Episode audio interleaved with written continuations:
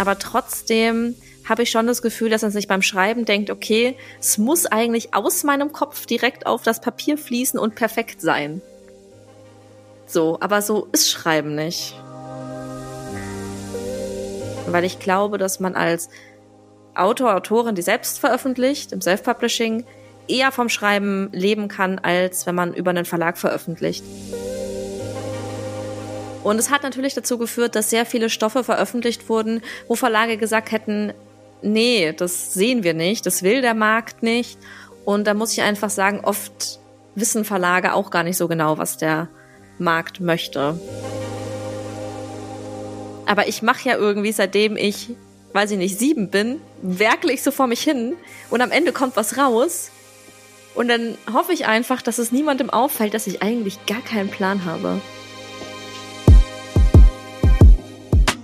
Freunde, hallo und herzlich willkommen zu einer neuen Ausgabe des Working and Sharing Podcast. In der heutigen Episode habe ich Liza Grimm da. Sie ist Autorin, Streamerin und wir reden über die ganze Autorenkarriere, wie sie zum Self-Publishing gekommen ist, warum sie auch von dem Magazin Self-Publisher Chefredakteurin geworden ist, wie sie zum Streaming gekommen ist, wie das mit dem Pen and Paper mit Gronk war, all das und noch viel mehr. Wir springen viel hin und her, weil ich das alles sehr, sehr spannend fand und ich hoffe, ihr findet es genauso spannend und falls ihr bisher schon eine Episode spannend fand oder diese auch, dann lasst doch bitte mal ein Follow da und ein Like und dann freue ich mich sehr und jetzt wünsche ich euch erstmal viel Spaß mit der heutigen Episode.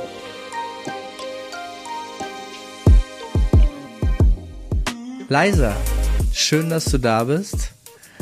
Mal eine Frage, direkt von Anfang an. Wie oder hast du einen Schlüsselmoment, wo du sagen würdest, ah, das war's, deswegen bin ich jetzt hier und mache das, was ich jetzt mache? Oh, ich glaube, es gab einige Schlüsselmomente, aber der wichtigste war, glaube ich, tatsächlich, dass mein Uropa mich angelogen hat.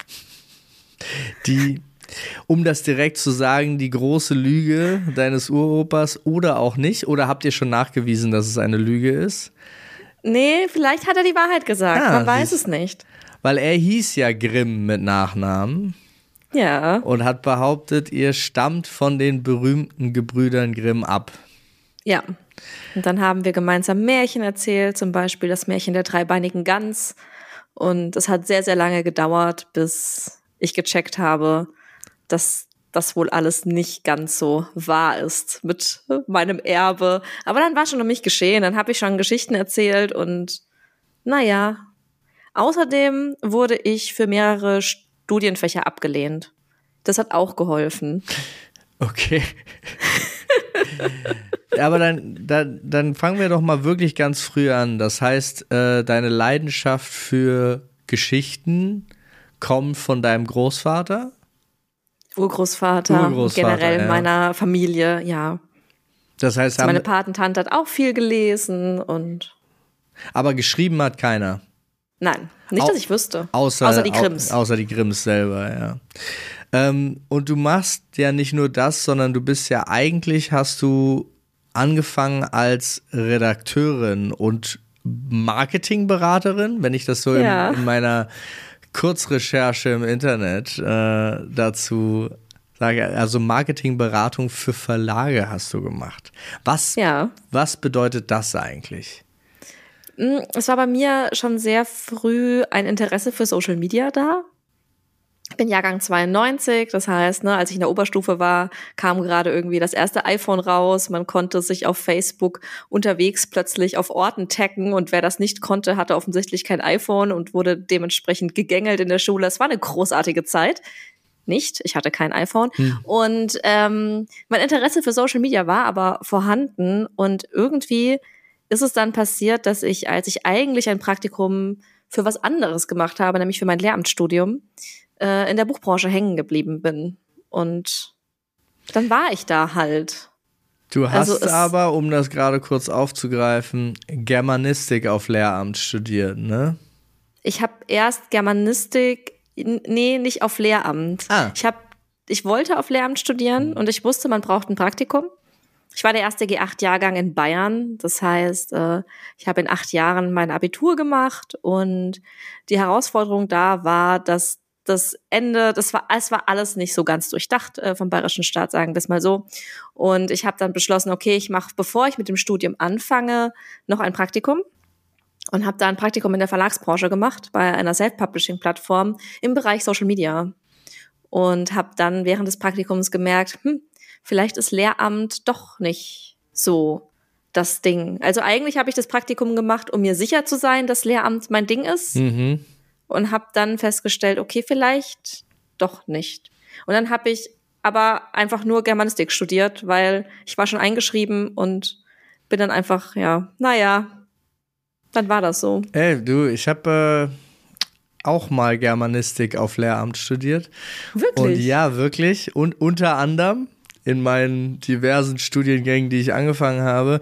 Und ich habe da sogar mein soziales, äh, mein äh, Pädagogikpraktikum schon gemacht. Ich habe nämlich äh, eine erste Klasse hilfsmäßig unterrichtet als Praktikum für einen längeren Zeitraum, bis ich die, was war, ich glaube 120 Stunden musste man machen.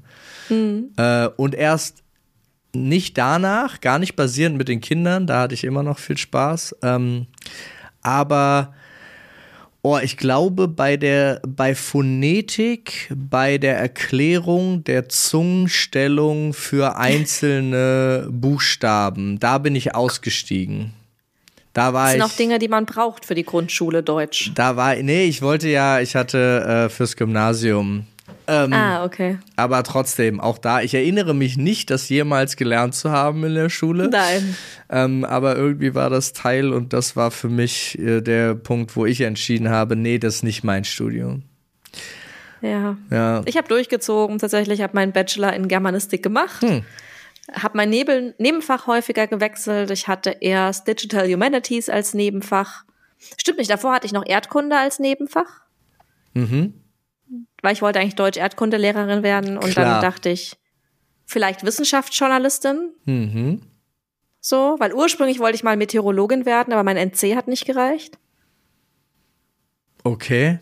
Du da, guckst du schockiert. Ich, nee, ich denke gerade darüber nach, weil ich finde, die, all diese Verstrebungen, finde zuerst fand ich es so, Deutsch-Erdkunde ist so ein bisschen typisch, ist so äh, Sport-Erdkunde eigentlich, ist so in meinem Kopf das, das norm die normale Kombination. Ähm, aber wenn du natürlich sagst, dass du vorher, also jetzt macht Erdkunde plötzlich für mich Sinn. Ja. Ähm, deswegen habe ich kurz komisch geguckt. Aber ich finde es spannend. Also, äh, wie kannst du denn als junges Kind eigentlich schon die Begeisterung für die ganzen Geschichten haben. Und dich dann hast du dich aber eigentlich ausbildungstechnisch erstmal auf einen ganz anderen Weg begeben, bis du dann zum Glück ja bei dem Verlag gelandet bist. Ja, ich habe tatsächlich auch die ganze Zeit nebenbei noch weitergeschrieben, aber es war schon so, auch in meiner Familie, dass es hieß, mit dem Schreiben kann man kein Geld verdienen. Also quasi Autorin werden war für mich einfach nie ein erreichbares Ziel. Es war so ein bisschen wie, ich werde mal Schauspielerin oder ich werde mal Model. So Autorin werden war für mich halt so ein unerreichbares Berufsprofil, dass ich mich immer auch nach anderen Dingen einfach umgesehen habe. Und ich habe sehr früh eine Begeisterung für Naturwissenschaften gehabt, hm. schon von klein auf. Und ich wollte ursprünglich in die äh, Gewitterforschung gehen, hätte gerne, ich hatte ein, ich habe ein, oder ich habe einen großen Fable für Tornados. Hm. Ich finde Tornados unfassbar spannend und äh, ja, hätte gerne was in die Richtung gemacht, aber es hat nicht sollen sein. Ich glaube, du bist der erste Mensch, den ich kenne, der das jemals gesagt hat in meiner Gegenwart. Also, was? ich habe ein Fable für Tornados, finde ich. Ähm, Finde ich interessant, aber ist ja auch, ich finde es, um ehrlich zu sein, gar nicht so weit hergeholt, weil gerade Gewitter, Tornados und so sind ja, also gerade diese Naturphänomene sind in meinem Kopf zumindest ganz, ganz groß, die verantwortlich für viele Geschichten, die daraus entstanden sind. Bevor man es wissenschaftlich erklären konnte, hat man sich das ja durch Geschichten, Mythen, Götter Titanen erklären lassen und genau deswegen ist es eigentlich, passt es für mich wie die Faust aufs Auge jetzt, wo du es beschrieben hast. Total. Also ich habe generell, entschuldige, ich habe generell eine große Faszination für Naturkatastrophen aller Art. Also nicht für das Katastrophale, was daraus einhergeht, das überhaupt nicht. Aber ich finde es total spannend, dass aus Luftmassen irgendwie so ein Tornado entsteht, aus mhm. dem Nichts, der so eine gewaltige Macht aber mit sich trägt oder Vulkanausbrüche. Ähm, ich möchte nichts davon erleben und das ist alles schlimm, das ist mir total bewusst, aber der Fakt, dass es existiert und dass es so eine übermächtige Kraft gibt, die man einfach nicht kontrollieren kann als Mensch, finde ich unfassbar spannend. Hm. Ja, und da sagst du, es ist ja meistens auch nur für den Menschen schlimm. Äh, ich glaube, für die Natur ist es gar nicht so schlimm. Kommt auf, kommt auf die Sichtweise an. Ne? Ja. Also ich glaube, das Reh, das vom Tornado mitgenommen wird, ist auch nicht so begeistert. Klar, das, das, das so, stimmt. Wenn es so fliegt, so, wii. Es freut sich einfach nur. Mhm, genau. Ich bin endlich, kann ich fliegen. Ich ja. bin ein Flugreh. Aber jetzt hast du es ja geschafft, davon zu leben, von dem unerreichbaren Traum. Ja, absurd, oder? Oder? Aber ist doch genau schön. Das heißt, du hast du im Endeffekt würdest du sagen, du hast dir deinen Traum erfüllt, der dann entstanden ist? Total, zu 100 Prozent. Ich weiß, aber ich bin sehr skeptisch. Gerade heute habe ich wieder einen dieser Tage, weiß nicht, ob du das kennst, dieses Gefühl, wo man sich denkt, jetzt müssen doch irgendwann die Leute checken, dass man eigentlich nur so tut, als würde man irgend, also, also weißt du, man macht so. Du hast ganz groß das Imposter-Syndrom bei dir. Nee, weil Imposter-Syndrom heißt, dass man was kann und denkt, man kann nichts. Aber ich mache ja irgendwie, seitdem ich, weiß ich nicht, sieben bin, werkle ich so vor mich hin und am Ende kommt was raus. Und dann hoffe ich einfach, dass es niemandem auffällt, dass ich eigentlich gar keinen Plan habe. Okay, du hast gerade das Imposter-Syndrom impostert, aber ja, doch. ich verstehe, also ich, ähm, ich habe das glücklicherweise nicht. Und oh, das ist schön. Ja, also in, in, in, in manchen Belangen natürlich schon, aber nie in diesem großen Rahmen. Ähm, aber das ist ja auch so, ich finde es total spannend. Hast du eine Idee, warum du das denkst? Mm ich glaube, und das ist beispielsweise auch der Grund, warum ich mit Social Media angefangen habe, oder einer der Gründe, warum ich so viel über das Schreiben rede, dass gerade im Schreiben so der Gedanke des Genies noch ganz weit verbreitet ist. Also man liest in der Schule irgendwie so, weiß ich nicht, Goethe und Kafka. Wobei Kafka schaut man sich manchmal schon noch die verschiedenen Stationen an. Aber prinzipiell, man liest einen fertigen Text und denkt sich, ach toll, so, man liest ein Buch und denkt sich, ach toll. Und man sieht gar nicht, wie viele Überarbeitungsschritte das eigentlich hat. Und dann schreibt man selbst so ein Buch oder ich schreibe so ein Buch und meine ersten Fassungen sind absolutes Chaos. Hm. Das ist ganz, ganz schlimm. Und ich mache dann da schon noch ein Buch draus und ich arbeite dran und ich arbeite mit anderen Leuten daran, ein Buch draus zu machen, mit dem Lektorat und so weiter aber trotzdem habe ich schon das Gefühl, dass man sich beim Schreiben denkt, okay, es muss eigentlich aus meinem Kopf direkt auf das Papier fließen und perfekt sein. Hm. So, aber so ist Schreiben nicht. Nee. Und in der Kunst hat man es irgendwie schon mehr akzeptiert, ne? Wobei es da auch schon Leute gibt, die irgendwie sagen, okay, ich konnte schon im Kindergarten richtig gut zeichnen. Ja. Aber beim Schreiben habe ich das oder beim Singen ist das finde ich auch ganz weit verbreitet, es gibt Gesangsunterricht, aber trotzdem sind viele Leute so, oh, hätte ich nur dieses Talent. Ja, wäre meine Stimme so, dann. Mh. Mhm. Ah, ich verstehe. Daher, ja. Also du hast von deiner eigenen Branche immer noch ein verklärtes Weltbild. Ja, voll obwohl ich auch schon im Lektorat gearbeitet habe, obwohl ich weiß, wie Rohfassungen von teilweise sehr, sehr erfolgreichen Leuten aussehen, mhm. die großartige Bücher am Ende des Tages hervorbringen. Und ich weiß, wie die erste Fassung aussieht und ich weiß, dass das alles andere als gottgegebene Brillanz ist, so. Ja. Und dennoch denke ich mir, ja, aber aber bei dir sollte trotzdem eigentlich die erste Fassung die äh, finale ja. Fassung sein. Ich finde ja. find es total schön, weil ganz oft steht einem der eigene Kopf so verrückt im Weg bei solchen, genau solchen Sachen. Aber dann gehen wir doch mal noch mal ein Stück zurück, weil du das jetzt auch gerade gesagt hast. Wir waren eigentlich in deinem Praktikum. Mhm. Und da hast du dich für die Verlagswelt entschieden. Ja. Wie ging es da weiter? Mm, ich habe mich für die Verlagswelt entschieden. Ich habe bei einer Self-Publishing-Plattform gearbeitet, die zu, oder das Praktikum gemacht, die zu dem Zeitpunkt noch keine Self-Publishing-Plattform war. Äh, Self-Publishing heißt, dass man Bücher ohne Verlag veröffentlicht. Da gibt es mehrere Plattformen, die das in Deutschland anbieten. Ähm, das wurde so richtig groß in Deutschland, als Kindle Direct Publishing 2010 oder 2011, glaube ich, nach Deutschland kam. Mhm. Und da war so eine Goldgräberstimmung, könnte man fast sagen, im Buchmarkt. Denn im Self-Publishing ist es so, man bekommt weitaus höhere Tantieme, also einen größeren Anteil als beim Verlag. Weil klar, es verdient so gesehen niemand mit, außer der Plattform. Mhm. Und ähm, ich war eben bei dieser Plattform, die eigentlich eine Buch-Community war, mehr so Fanfiction-mäßig, die gesagt hat, wir machen das auch. Wir machen auch Self-Publishing. Und damals habe ich dann da auch einen Roman im Self-Publishing veröffentlicht auf der Plattform. Und das lief sehr gut. Hm. Also ich habe sehr oft dieses Buch verkauft, einfach für 99 Cent. Mhm.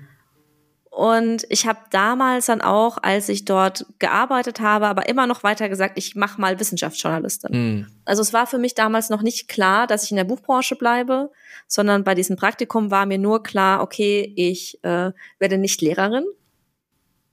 Ich mache Wissenschaftsjournalistin, ich liebe Schreiben, ich möchte das in die Richtung machen. Ich möchte irgendwann mal äh, Berichte schreiben über Meteorologie und so weiter. So in die Richtung wollte ich gehen und habe dann neben meinem Germanistikstudium weiter bei dieser Plattform gearbeitet hm. als Social Media Werkstudentin, hm. wie das in den 2010ern so war. Hm.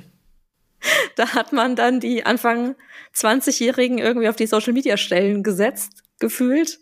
Weiß nicht, ob das in jeder Branche so war, aber in der Buchbranche das war, das war in jeder Branche so, glaube ich. Also von allen, die ich kenne, äh, jetzt basierend auch zum Beispiel die Filmbranche oder ähm, Kultur im Allgemeinen war immer, ach, das kann so nach dem Motto, du bist doch mein Neffe, du kannst das doch bestimmt. So. Genau das.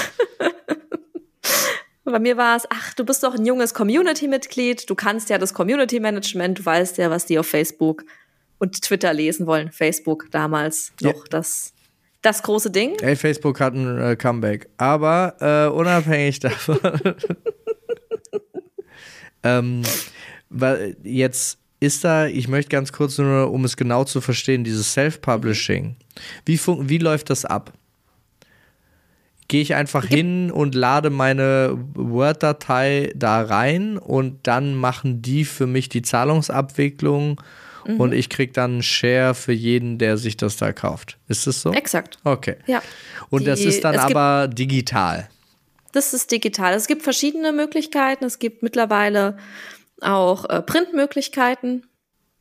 Ähm, aber dann bleibt halt auch das ganze Marketing an dir hängen. Ne? Mhm. Also nur weil man jetzt irgendwie ein Buch da hochlädt und das auf Amazon vertreibt, wird's ja noch nicht gefunden. Das heißt, man kümmert sich auch selbst um das Cover, man kümmert sich selbst um den Klappentext, also diese Buchkurzbeschreibung, mhm. die da steht, um den Titel und all das, ums Impressum.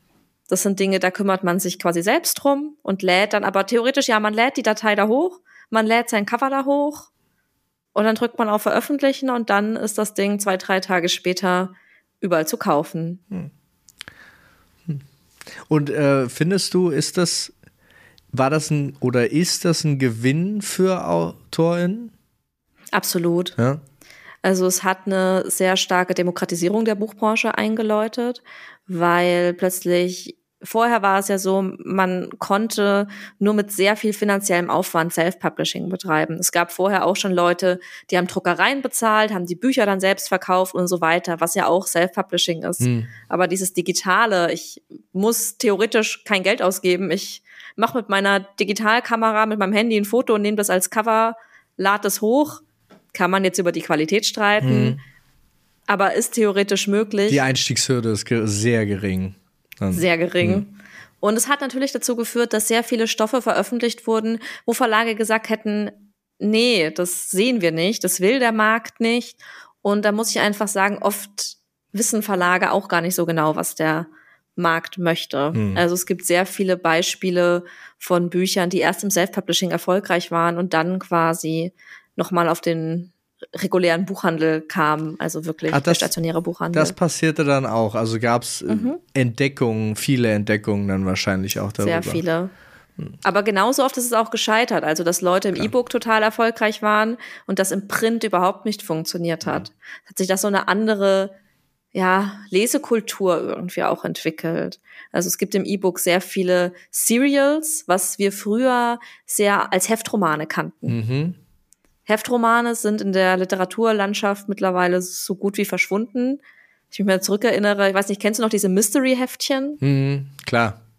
So, solche Dinge findet man jetzt halt eher im Self-Publishing tatsächlich. Weil das sind so kurze Formate, die Leute lesen das auf dem Handy, die konsumieren das auf ihrem E-Book-Reader. Ähm, und das hat schon sehr, sehr viel getan. Es hat vor allem auch darin was getan, dass man eher vom Schreiben leben kann. Weil ich glaube, dass man als Autor, Autorin, die selbst veröffentlicht, im Self-Publishing, eher vom Schreiben leben kann, als wenn man über einen Verlag veröffentlicht wenn man Marketing und so weiter auch kann. Ja, ja. Wie ist denn, also was ist denn da der genaue, äh, der, der Unterschied? Wie läuft das ab, wenn ich das jetzt mit einem Verlag mache? Bei Verlagen ist es tatsächlich, der größte Unterschied ist, glaube ich, die finanzielle Sicherheit, die Verlage bieten und die Anbindung an den Buchhandel. Mhm. Wobei man da auch sagen muss, es gibt verschiedene Verlage. Also es gibt so große Publikumsverlage, nennt man das. Das sind die, die eigentlich in jedem Buchhandel stehen. Es gibt kleinere Verlage, die haben dann nicht so die Vertriebsstruktur, um wirklich in jedem Buchhandel vertreten zu sein. Aber klassischerweise, wenn man jetzt von einem großen Publikumsverlag ausgeht, was das ist, was die Leute denken, wenn sie an Verlage denken, ähm, bekommt man einen Vorschuss. Mhm. Das kann alles zwischen drei und 30.000 Euro sein, wahrscheinlich auch noch höher, wenn man Je, Ne? nach, je, je nach, je nach Genre, je nach Bekanntheit, je nach schon Absatz. veröffentlichten Werken und so weiter und so fort. Und so kann, weiter und so da fort. kann aber auch das natürlich von Vorteil sein, guck mal, ich habe hier ein erfolgreiches Buch im Self-Publishing, das haben 100.000 Leute sich gekauft, habt, wenn, habt ihr Lust, mein zweites Buch bei euch rauszubringen? absolut, Ah, okay. Hm? absolut, Also klar. genau. Und dann kriegt man diesen Vorschuss und dann macht der Verlag den Rest. Also es ist nicht wie im Self-Publishing, dass ich mich ums Cover kümmern muss, um den Klappentext, das übernimmt der Verlag. Aber ist es Und- dann auch so, weil ich kenne es jetzt, ich kenne es halt wirklich nur aus diesen den ganzen typischen amerikanischen Filmen. Dann, dann ruft der Verlag immer an und du schuldest uns noch 30 Seiten, wo sind die nächsten, damit das Sinn macht, sonst müssen wir den Vorschuss wieder zurückholen und so weiter. Und so. Ist das, äh, ist, also du, du lachst, aber das ist mein Wissen davon. Ähm, aber wie sieht denn die Realität aus? Ich kann jetzt nicht für den amerikanischen Buchmarkt sprechen. Ja. Der ist nochmal anders wild, tatsächlich. Äh, Im deutschen Buchmarkt ist es eher so, dass die meisten von einer Agentur vertreten werden. Eine Literaturagentur, quasi eine Art Management. Ähm, und das läuft dann eher über die. Aber man hat bei Vertragsunterschrift schon ein Abgabedatum. Und wenn man das nicht hält, können theoretisch Vertragsstrafen wirksam werden. Ich habe jetzt aber in meinen 14 Jahren Buchbranchentätigkeit noch nie erlebt, dass diese Vertragsstrafen wirklich eingefordert wurden. Also tatsächlich ist es, was das angeht, eigentlich ein sehr entspannter Markt. Die Sache ist aber, dass bei Unterschrift festgelegt wird, wann man diesen Vorschuss ausgezahlt bekommt. Da gibt es Ja. verschiedene Modalitäten. Also zum Beispiel kriege ich es bei Unterschrift, kriege ich es bei Manuskriptabgabe oder kriege ich es bei Buchveröffentlichung. Hm. Und dann kann es auch getrittelt oder halbiert werden. Also ich krieg eine Hälfte bei Unterschrift und eine Hälfte bei Abgabe zum Beispiel. Und solange ich dieses Buch nicht abgebe, dieses Manuskript nicht abgebe, Hm. habe ich das Geld nicht. Das kann, wenn man davon die Miete zahlt, schon den nötigen Druck erzeugen. Ja, klar. Aber auf der anderen Seite gibt es auch so oder so vorneweg die finanzielle Sicherheit, dass egal was ich abliefere, wenn ich es abliefere, kriege ich mein Geld. Nach dem, Das stimmt. So.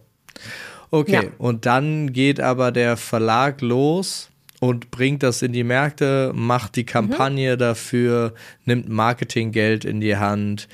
Ähm, ist das, ist es dann so, also ich kenne es zum Beispiel aus der Filmbranche so, dann gehst du halt mhm. zu einem äh, Filmverleih, du hast deinen Film produziert, die machen dann für dich das Marketing und so weiter. Also sie geben dir eine Minimumgarantie. Dann hast du schon mal Geld, das ist wie der Vorschuss. Mhm. Die machen dann das Marketing, geben das ganze Geld aus und erstmal die ganzen Einnahmen gehen erstmal wieder um dann die Ausgaben zu recoupen. Mhm. Und sobald die Marketingkampagnen-Ausgaben wieder da sind, geht es los mit, äh, werden die Einnahmen aufgeteilt. Dann, Ach, dann aber in einem höchst, also in einem wesentlich höheren Produzent, äh, Pro, Prozentsatz für die Produktion als dann denjenigen, mhm. der es rausgebracht hat. Also in dem Fall wäre es halt so, die Kampagnen sind durch und der Verlag kriegt ab dem Zeitpunkt plus minus null, weil sie vorher das Risiko dafür getragen haben, kriegen sie noch 20 Prozent der Einnahmen und äh, jetzt du als Autorin würdest 80 Prozent bekommen. äh, ja. So ist das nicht. Aber Aber dafür, äh, wie, wie läuft es denn da ab? Man legt im Vertrag auch äh, Tanzeme fest, ja. also einen Betrag, den man bekommt. Das ist irgendwas zwischen, ich muss jetzt so sagen, dass ich nichts komplett Falsches sage, sagen wir mal zwischen 6 und 20 Prozent. 20 Prozent wirklich schon die oberste Grenze, habe ich glaube ich noch nie erlebt. Die man als Autorin bekommt. Sobald der Vorschuss eingespielt ist. Also ich nehme mal ein fiktives Rechenbeispiel, das sehr realistisch ist. Ob ich es schon genauso erlebt habe, lasse ich jetzt mal außen vor, ja. aber ein realistisches Beispiel. Ich bekomme für so einen Roman 5000 Euro und verdiene pro Buch 1 Euro. Dann bekomme ich ab verkauftem Exemplar 5001 1 Euro ausgezahlt. Du schaust so schockiert. Äh, ja, ich bin schockiert. Also ein Euro ist tatsächlich ein realistischer, re realistischer Anteil für die meisten Schreiber. Bei einem Buchpreis von was? 15 Euro. Ja.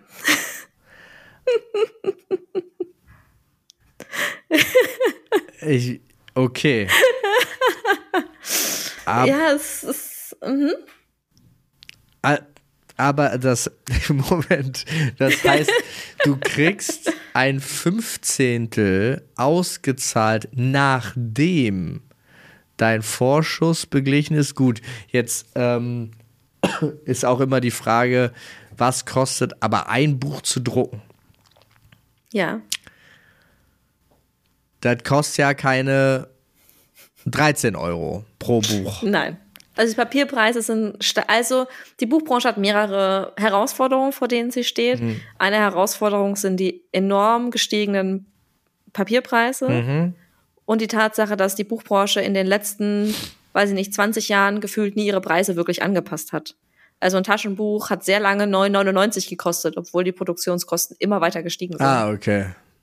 Ja gut, das, äh, das heißt, sie haben nicht auf ihren eigenen Markt reagiert. Korrekt. Nun, Plus ja. der ganze Logistik in der Buchbranche. Also das sind tatsächlich viel, viel Geld geht an den Handel, ne, die Lagerplätze. Klar, der Handel will ja auch noch dran verdienen. Gut. Der Handel also, verdient dran. Da verdient der Verlag verdient dran. Du Dussmann nimmt sein Geld, der Verlag, der Logistiker, der es hingebracht hat, die Drucke. Aber würdest du trotzdem sagen, ist es dann von dem ist es eine, eine faire Bezahlung oder würdest du immer noch sagen, es gibt auf jeden Fall mehrere Parteien, die mehr verdienen als der Schöpfer, die Schöpferin selbst?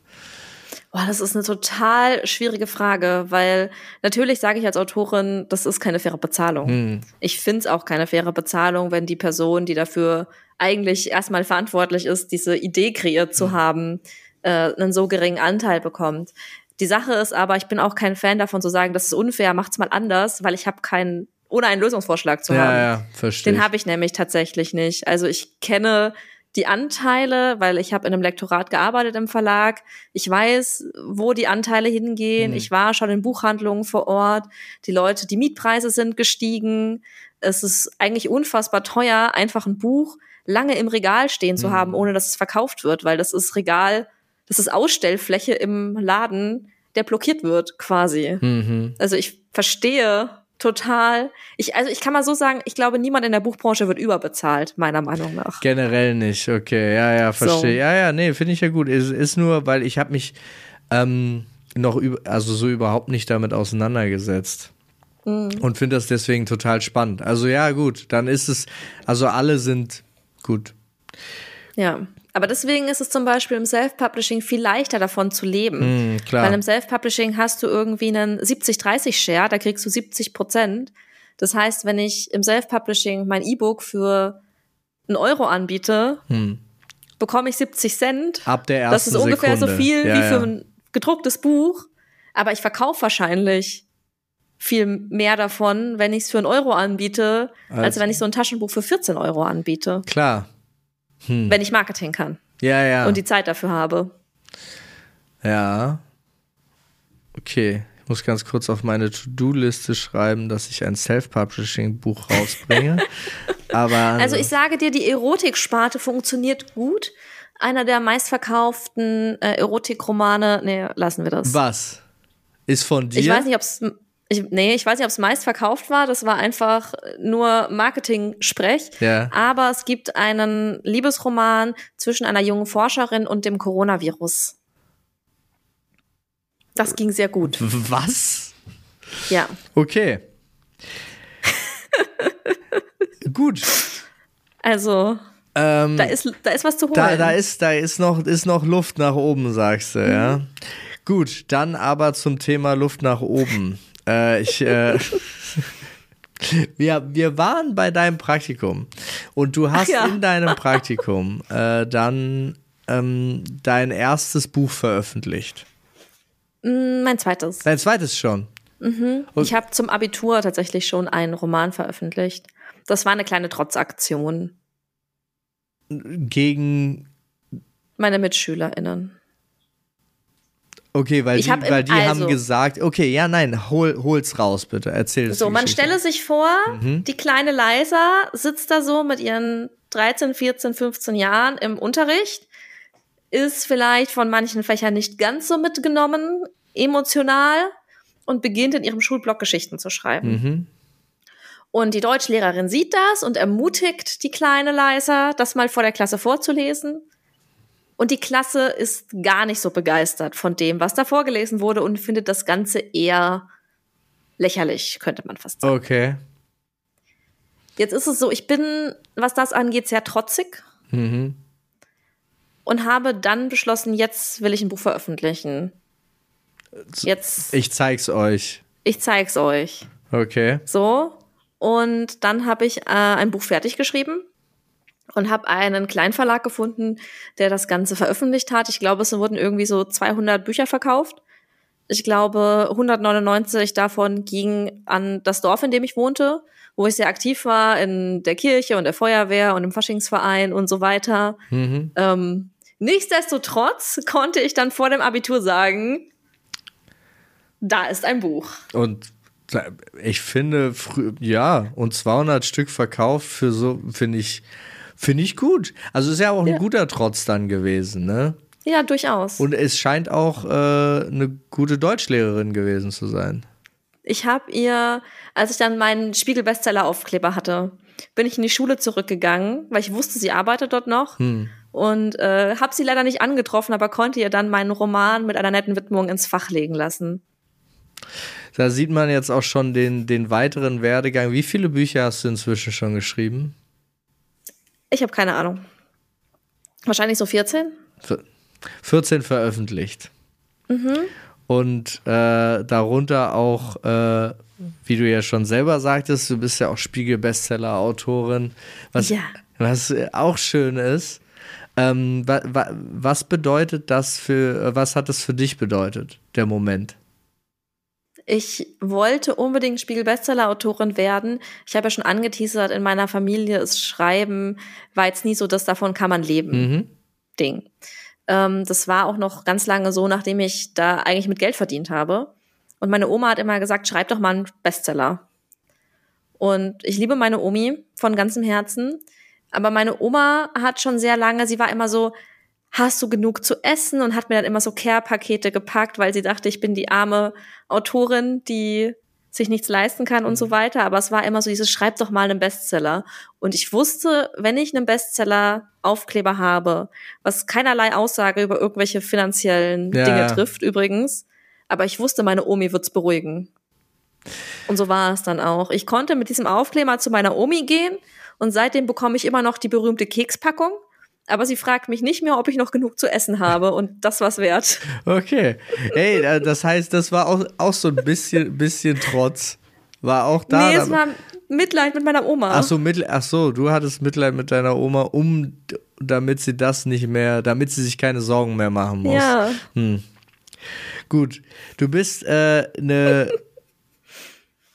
ich sag jetzt, ähm, großartige, erfolgreiche Autorin, gerade im Fantasy-Bereich. Und auch da zum Beispiel, um das jetzt kurz hier mitzunehmen, in dem Moment, äh, kommt im April schon wieder ein neues Buch von dir. Mhm. Äh, das heißt wie und handelt von was? Es heißt Unfollow Me, äh, vom Fluch gezeichnet, von Liebe verfolgt. Das ist mein erster romantischer Fantasy-Roman. Mhm. Normalerweise schreibe ich recht blutig und düster aber ich bin im Herzen auch einfach großer Disney-Fan und liebe alles Kitschige. Das musste auch mal raus. Und es handelt von einer ähm, Buchbloggerin und einem Manga-Zeichner. Und der Manga-Zeichner ist verflucht und seine Zeichnungen werden manchmal lebendig. Mhm. Das sind dann Kreaturen, die durch die Straßen kräuchen und fleuchen.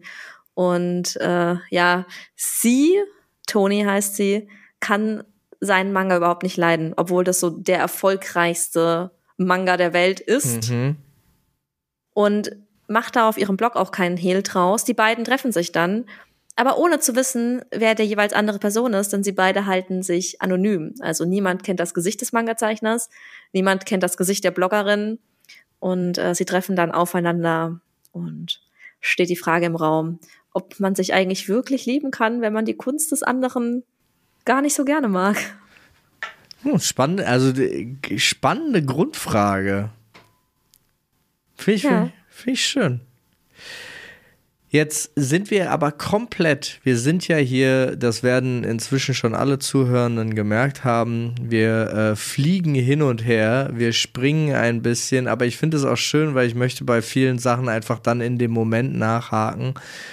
Ähm, jetzt interessiert mich aber trotzdem, wie ist es dann nach diesem Praktikum mal vernünftig weitergegangen? Beziehungsweise du warst jetzt Werkstudentin inzwischen schon. Und was lief parallel Social Media und das Autorinnen-Dasein? Genau. Also ich habe parallel im Self-Publishing veröffentlicht, habe dann ähm, bei einem E-Book-Label veröffentlicht. Dann auch bei Verlagen brach dann die große Goldgräberstimmung aus, als äh, E-Books so ein Ding waren. Und viele Verlage haben dann dezidierte E-Book-Labels gegründet, um quasi E-Book-Only-Produkte auf den Markt zu bringen, wo die Preisgestaltung anders war. Ihr kennt das vielleicht, dass so Verlagsbücher im E-Book meistens doch sehr teuer sind. So vielleicht so zwei, drei Euro weniger als das Printbuch. Und die haben dann eben E-Book-Labels gegründet, um da so ein bisschen mit dem Self-Publishing-Markt zu, zu konkurrieren. Und da ich im Self-Publishing recht erfolgreich war, haben die mich angefragt. Das lief neben dem Studium und neben der Werkstudententätigkeit. Mhm, dann bist du auf die dunkle Seite der Macht gewechselt. Bin ich gewechselt und habe dort bei diesem E-Book-Label eine Marketingagentur kennengelernt, die mich dann für ein Praktikum nach Berlin gelockt hat für ein halbes Jahr. Und die haben sehr fancy Marketing für Bücher gemacht, hm. so mit Geocaching-Aktionen und so weiter und so fort. Wenn man Marketingaktionen von Sebastian Fitzek kennt, die ja auch recht groß aufgezogen sind, äh, steckt meistens auch diese Agentur mit mhm. drin oder am Anfang so komplett dahinter. Und habe dann dort so noch mehr Buchmarketing-Luft schnuppern dürfen das hat sehr große Freude bereitet und parallel habe ich dann noch meine Literaturagentur gefunden, die auf mich aufmerksam wurde. Und dann habe ich erstmal gepitcht. Hm. Also habe der Literaturagentur viele Ideen vorgestellt und da passierte auf meiner Autorinnenkarriere erstmal ganz lange nichts. Denn mir war klar, ich möchte jetzt als nächsten Schritt gerne in den Buchhandel. Hm. Ich möchte dieses Gefühl haben, man geht in einen Buchhandel und das eigene Buch steht da, so im Regal. Das kannte ich bis dahin nicht. Hm. Und ähm, dementsprechend hat das leider recht lange gedauert. Ich habe parallel mein Studium fertig gemacht, wusste nicht so richtig wohin. Und als ich im fünften Semester war, habe ich eine Freundin begleitet zu einer Berufsorientierungsveranstaltung in München. Die war schon ein Semester über mir, die wollte sich schon mal so umgucken. Und während sie sich einen Vortrag anhörte, war draußen äh, quasi Speed Vorstellungsgespräch. Mhm. Die hatten da so eine Reihe aufgestellt und man konnte so ein Vorstellungsgespräch mitnehmen.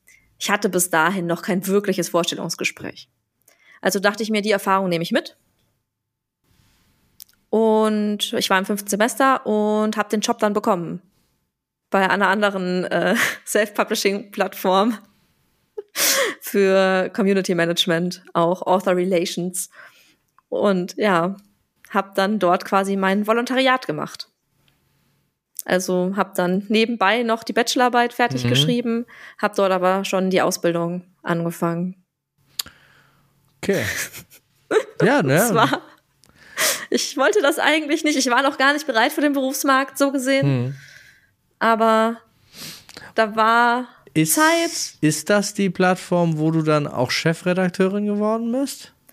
Äh, nein. Ah, das ging noch weiter. Okay. Ging, ja. ja. Ich, mein Weg ist sehr verwirrend. Nee, ich finde ich find ihn eigentlich ziemlich klar, um ehrlich zu sein. Wir, wir reden. Ehrlich? Ja, ich kann den. Ich, umso mehr du erzählst, umso klarer wird der Weg eigentlich und umso mehr kann man den auch, finde ich, vollkommen nachvollziehen. Äh, vielleicht springen wir wegen meinen seltsamen Nachfragen vielleicht ein bisschen zu viel in der Zeitlinie hin und her. Aber mhm. ich finde alles total schlüssig und sinnvoll auch. Ähm, und dann hast du, also während du wartest oder gewartet hast, ob deine Literaturagentur jetzt sagt, für die Idee ist jetzt Markt da oder ein Verlag hat sich gemeldet, mhm. äh, hast du weiter deine Marketingkarriere betrieben. Ja, also ich habe dann quasi gearbeitet. Also ich habe dann meine Ausbildung gemacht, bin dann äh, dort geblieben auch. Eine Aus dann, Ausbildung äh, als was genau? Äh, Author Relations Managerin. So, Volontariat habe ich quasi gemacht. Ach, das ist ein, okay, das habe ich eben nicht richtig ja. mitgekriegt. Das ist ein äh, Beruf.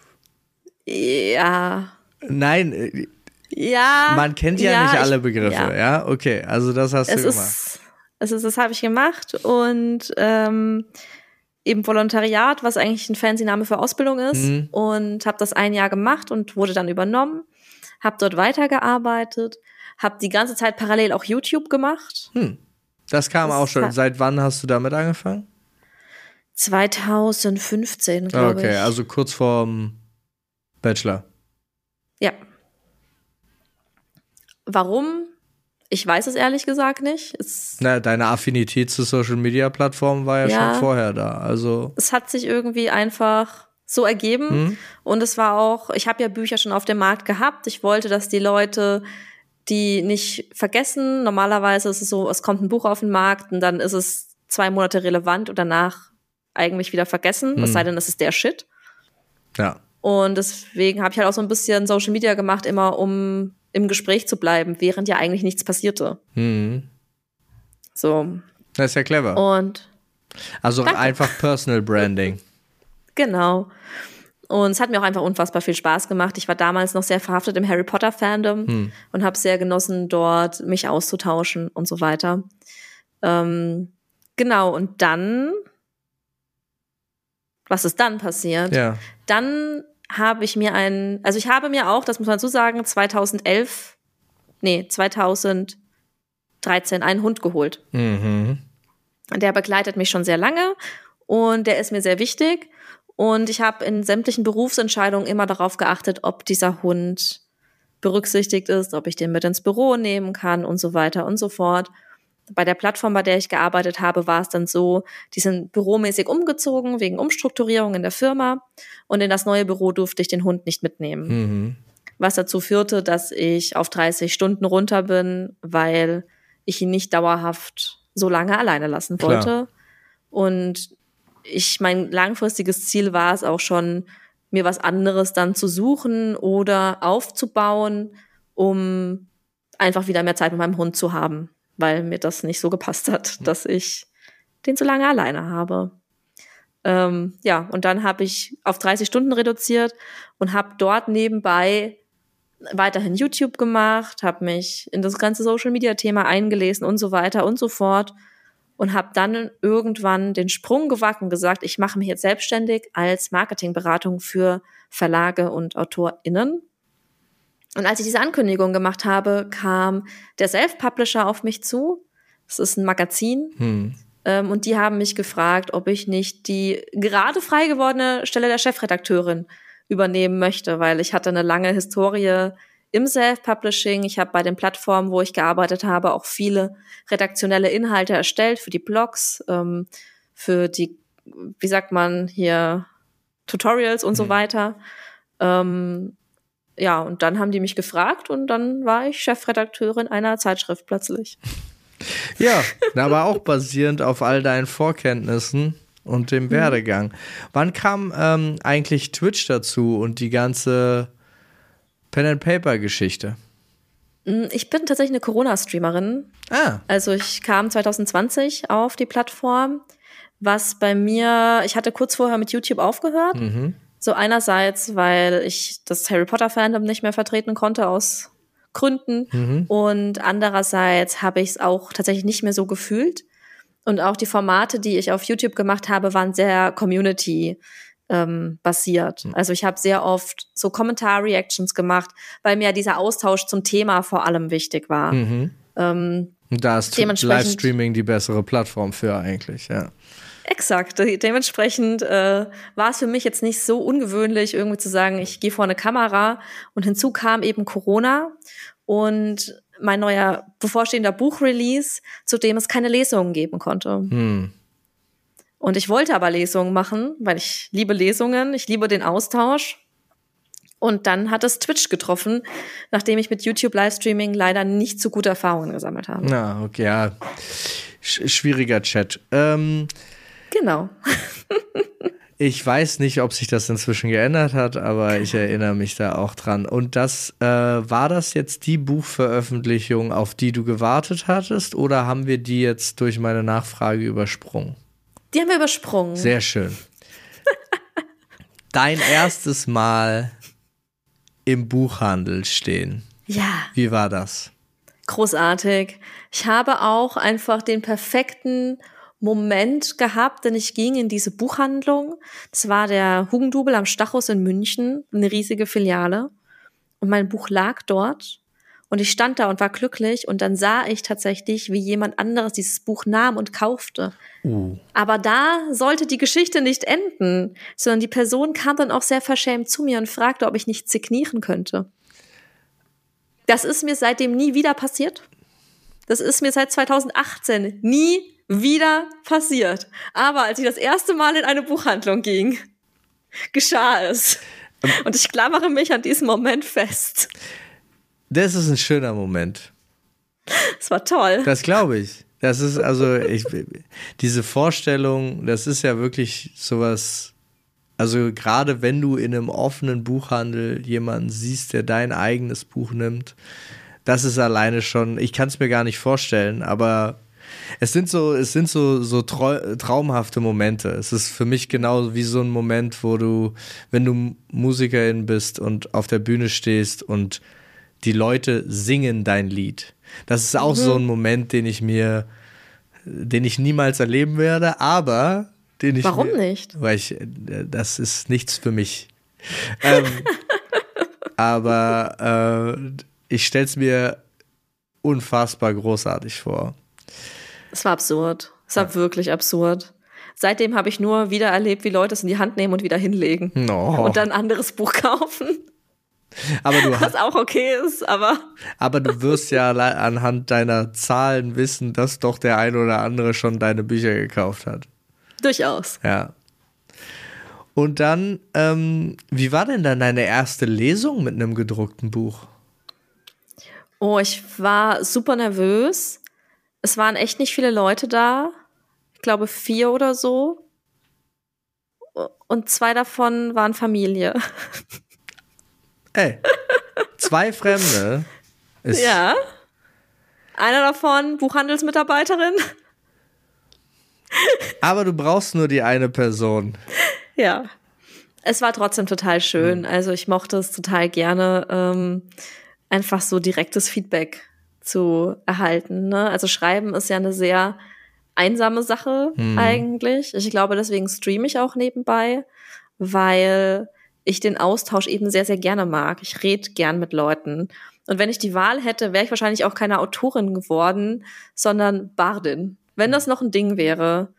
Also ich, wie gesagt, ich mache zum Beispiel viel Jugendfreizeiten, auch heute noch. Und ich liebe es, Geschichten am Lagerfeuer zu erzählen. Mhm. Wenn man davon leben könnte, wäre das mein Ding. Ah, ich verstehe. Also die soziale so. Komponente ist auch sehr, sehr wichtig. Ja, ja ich ja. mag das total gerne und ich kenne viele Leute, die schreiben, weil sie schreiben mögen. Hm. Und das, das, das reicht ihnen in Anführungszeichen. Ne? Die legen die Geschichte weg und sind stolz, dass sie es geschrieben haben. Oder das kann ich nicht. Also ich kann nur schreiben, wenn ich weiß, es wird jemand lesen. Hm. Weil ich immer für andere schreibe. Finde ich spannend. Weil ich glaube, den meisten geht's genau so nicht. Ja, ich weiß, ich bin da sehr, sehr, sehr allein auf weiter Flur tatsächlich. Wenn ich auch mit anderen rede aus dem Bereich, die sind so, ja, ich liebe halt Schreiben und verstehe ich alles, aber für mich ist es wirklich dieses, ich möchte mit Geschichten Leute etwas mitteilen, ich möchte die bewegen, ich überlege mir immer, ah, wie kann das verstanden werden, welche Botschaft kommt mit, keine Ahnung, also, ich möchte diese Momente haben, Geschichten schon in mir ausgelöst haben. Also Badin wäre tatsächlich der Beruf. Das, also bei deiner Beschreibung wäre es exakt ja. das, so stelle ich es mir auch vor. Aber hm? Und da kommen wir zum Pen and Paper. Tja. Das ist nämlich genau das, wo ich jetzt auch hin wollte. Da kommen wir zum Pen and Paper. Du schreibst eigene. Ja. Also du hast einmal eine sehr erfolgreiche Reihe, sage ich jetzt einfach. Mhm. Äh, das ist die Horde. Da sind äh, so Internetgrößen wie Gronk dabei, äh, Pandoria, mhm. Funk Royal. Mhm. Oh, und Marvin Clifford. Und Marvin Clifford. Marvin, Marvin Clifford ist doch auch, der zeichnet der nicht auch? Der ist Comiczeichner. Ja, ne? Ja. Genau. Deswegen gibt es auch Horde Comics, was hm. super absurd ist. Ja, das ist doch auch schön. Super absurd. Und, äh, aber da, wie, wie ist es dazu eigentlich gekommen? ja, ich konnte nicht Nein sagen. Also kennst du dieses Phänomen? Das ist ja auch so ein, so ein verkaufspsychologischer Trick. Wenn Leute oft genug Ja gesagt haben hm. in einer Reihe, da können sie irgendwann nicht mehr Nein sagen. Mhm. So, so wurde ich zur Horde getrickst, tatsächlich. Okay. Also ich wurde angefragt von einem Bekannten ähm, vom Sunny Fox, der auch die ganzen Props baut, äh, jetzt bei Horde. Der hat gefragt, hey, magst du Pen and Paper? Ich so, schon?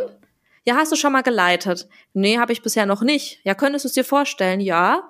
Ja, in so einer eigenen Fantasy-Welt irgendwie sich dazu ausdenken. Ja, klar. Auch auf Twitch. Und ich dachte so, ja, der streamt auch. So, ja, mache ich gerne mit, mit dir. So. Und dann hatte ich halt schon so auf Ja gesagt und er so, ja, dann und dann wäre das und so weiter. Und ich so, ja, bin ich gerne dabei. Ja, das wäre für den Geburtstagsstream von Kronk. Hm. Ich konnte dann ja nicht mehr sagen, ach nein, für den mache ich's nicht. Obwohl mir der Arsch richtig auf Grundeis ging, denn ich hatte noch nie Pen and Paper geleitet. Ja. Das ist auch hart, hart, da so reingeworfen zu werden. Und ich hatte nie vorher Kontakt mit Kronk oder dieser ganzen Bubble. Ich habe mich auf Twitch sehr im Just Chatting-Bereich mhm. bewegt. Nicht so viel im Gaming-Bereich, obwohl ich selbst privat schon immer gezockt habe. Mhm. Ähm, aber ich hatte da wirklich sehr großen Respekt vor und sehr große Angst, irgendwie gerade als Frau dann zerrissen zu werden, wenn ich da ankomme und Pen and Paper leite, weil ich zu dem Zeitpunkt noch nicht wusste, wie nett die alle bei Kronk sind. Der hat schon eine wholesome Community, ne? Absolut, hm. richtig absurd. Nicht so nett wie unsere, kann ich jetzt mal äh, sagen, aber ist auch egal. ähm, aber stimmt, ja. Nee, die eure sind auch echt nett. Die sind super nett. Voll. Ja. Ja. Äh, aber ja, ja, das ist äh, natürlich die Angst verstehe ich total. Ne? Und wenn man da, ich dachte ja, dass das hat sich so entwickelt, aber dass du da so reingeworfen worden bist, ist äh, finde ich ja total interessant. Und dann, wie, wie, aber es lief dann gut ab. Ja, also ich habe dann wochenlang nicht geschlafen, hatte richtig schlimme Albträume. Sehr gut. Ich habe zum Beispiel geträumt, dass sie mein Mikrofon abdrehen im Stream, Einfach, weil ich nur Scheiße rede. Ja, okay. Und solche Geschichten. Aber es lief dann gut. Also, ich glaube, das Eis war gebrochen, als ich gerade mein Korsett zu, zu, zumachen wollte und rief, kann jemand mir helfen? Und in dem Moment erst Kronk in den Raum kam und die erste Interaktion zwischen uns beiden war, wie er versuchte, mich einzuschnüren. Ich glaube, dann war auch einfach dann war gut. der Damm gebrochen, dann war und danach war er so, hallo, ich bin Erik. Und ich so, hallo, ich bin Leiser, ich mache heute die Pen-and-Paper-Leitung. Na. Und dann. Und zwei Jahre später machen wir es immer noch. Ja, ist doch schön.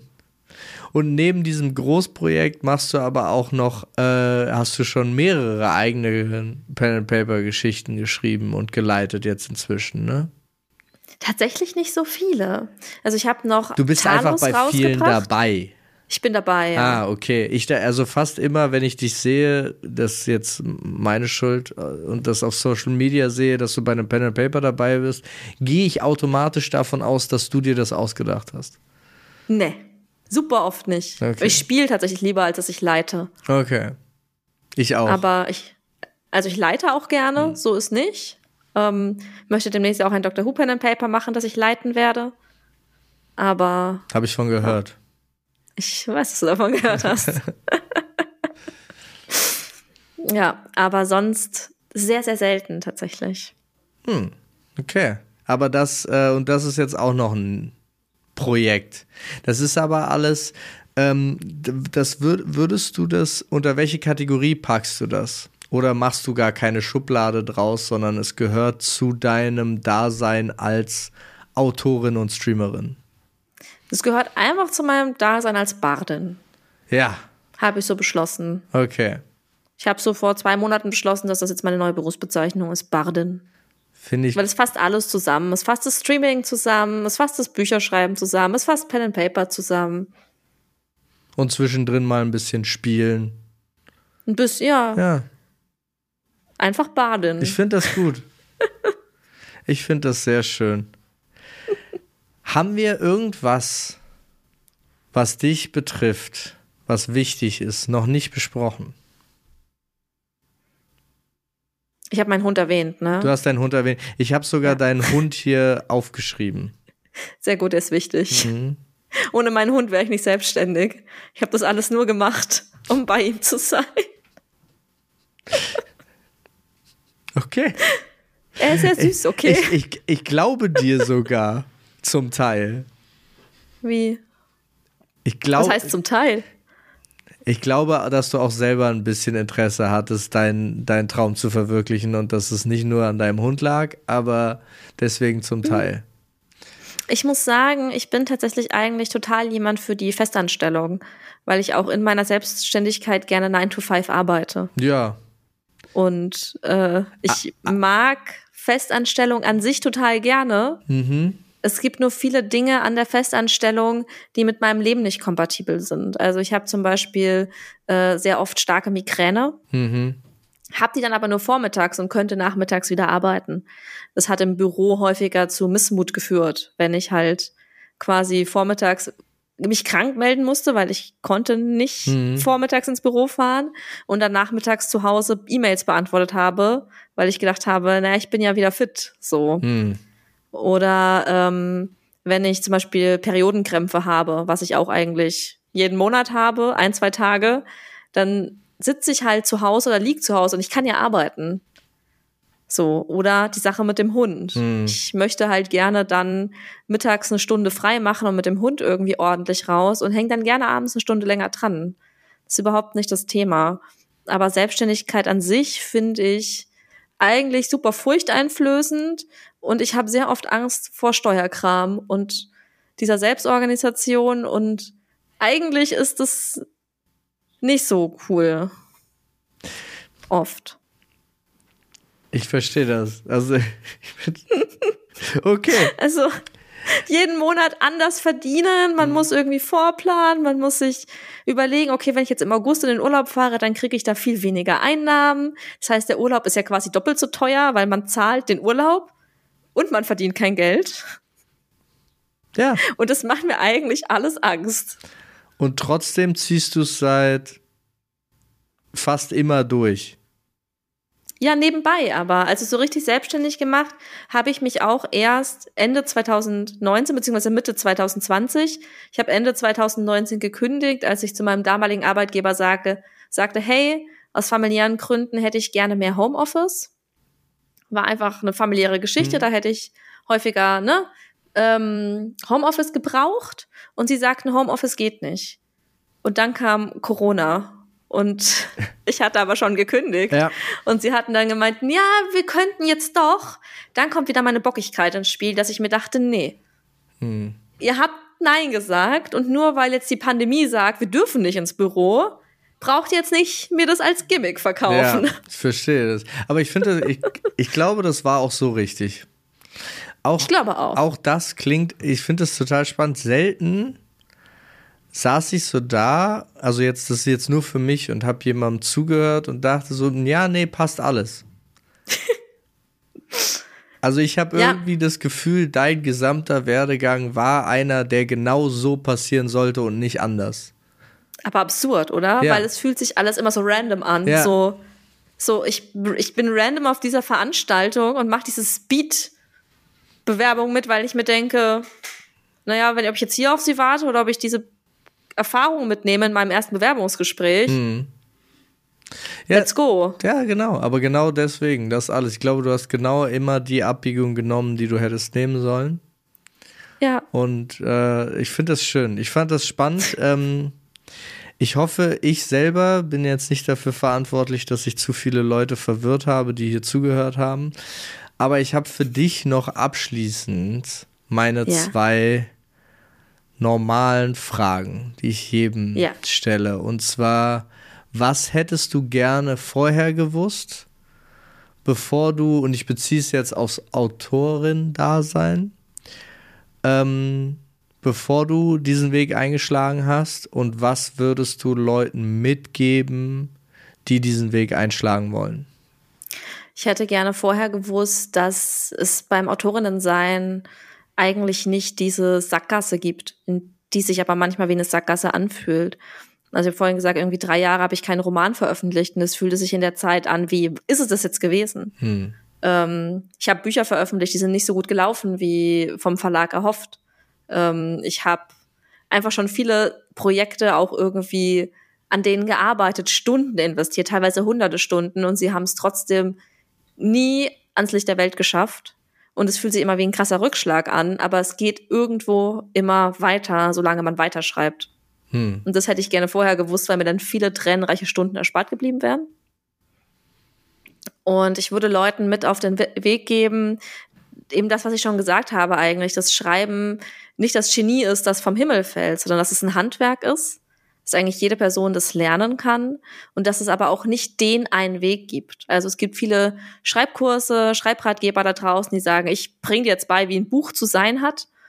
Da halte ich tatsächlich gar nichts von. Also ich finde es gut, dass man sich mit dem Handwerk auseinandersetzt und sich möglichst viel dazu anschaut. Ich habe zum Beispiel auch einen Schreibkurs gemacht, hätte ich ja nicht gemacht, wenn ich gesagt hätte, finde ich Quatsch sowas. Mhm. Aber ich finde es halt ganz wichtig, dass man immer weiß, es gibt so viele Wege, ein Buch zu schreiben.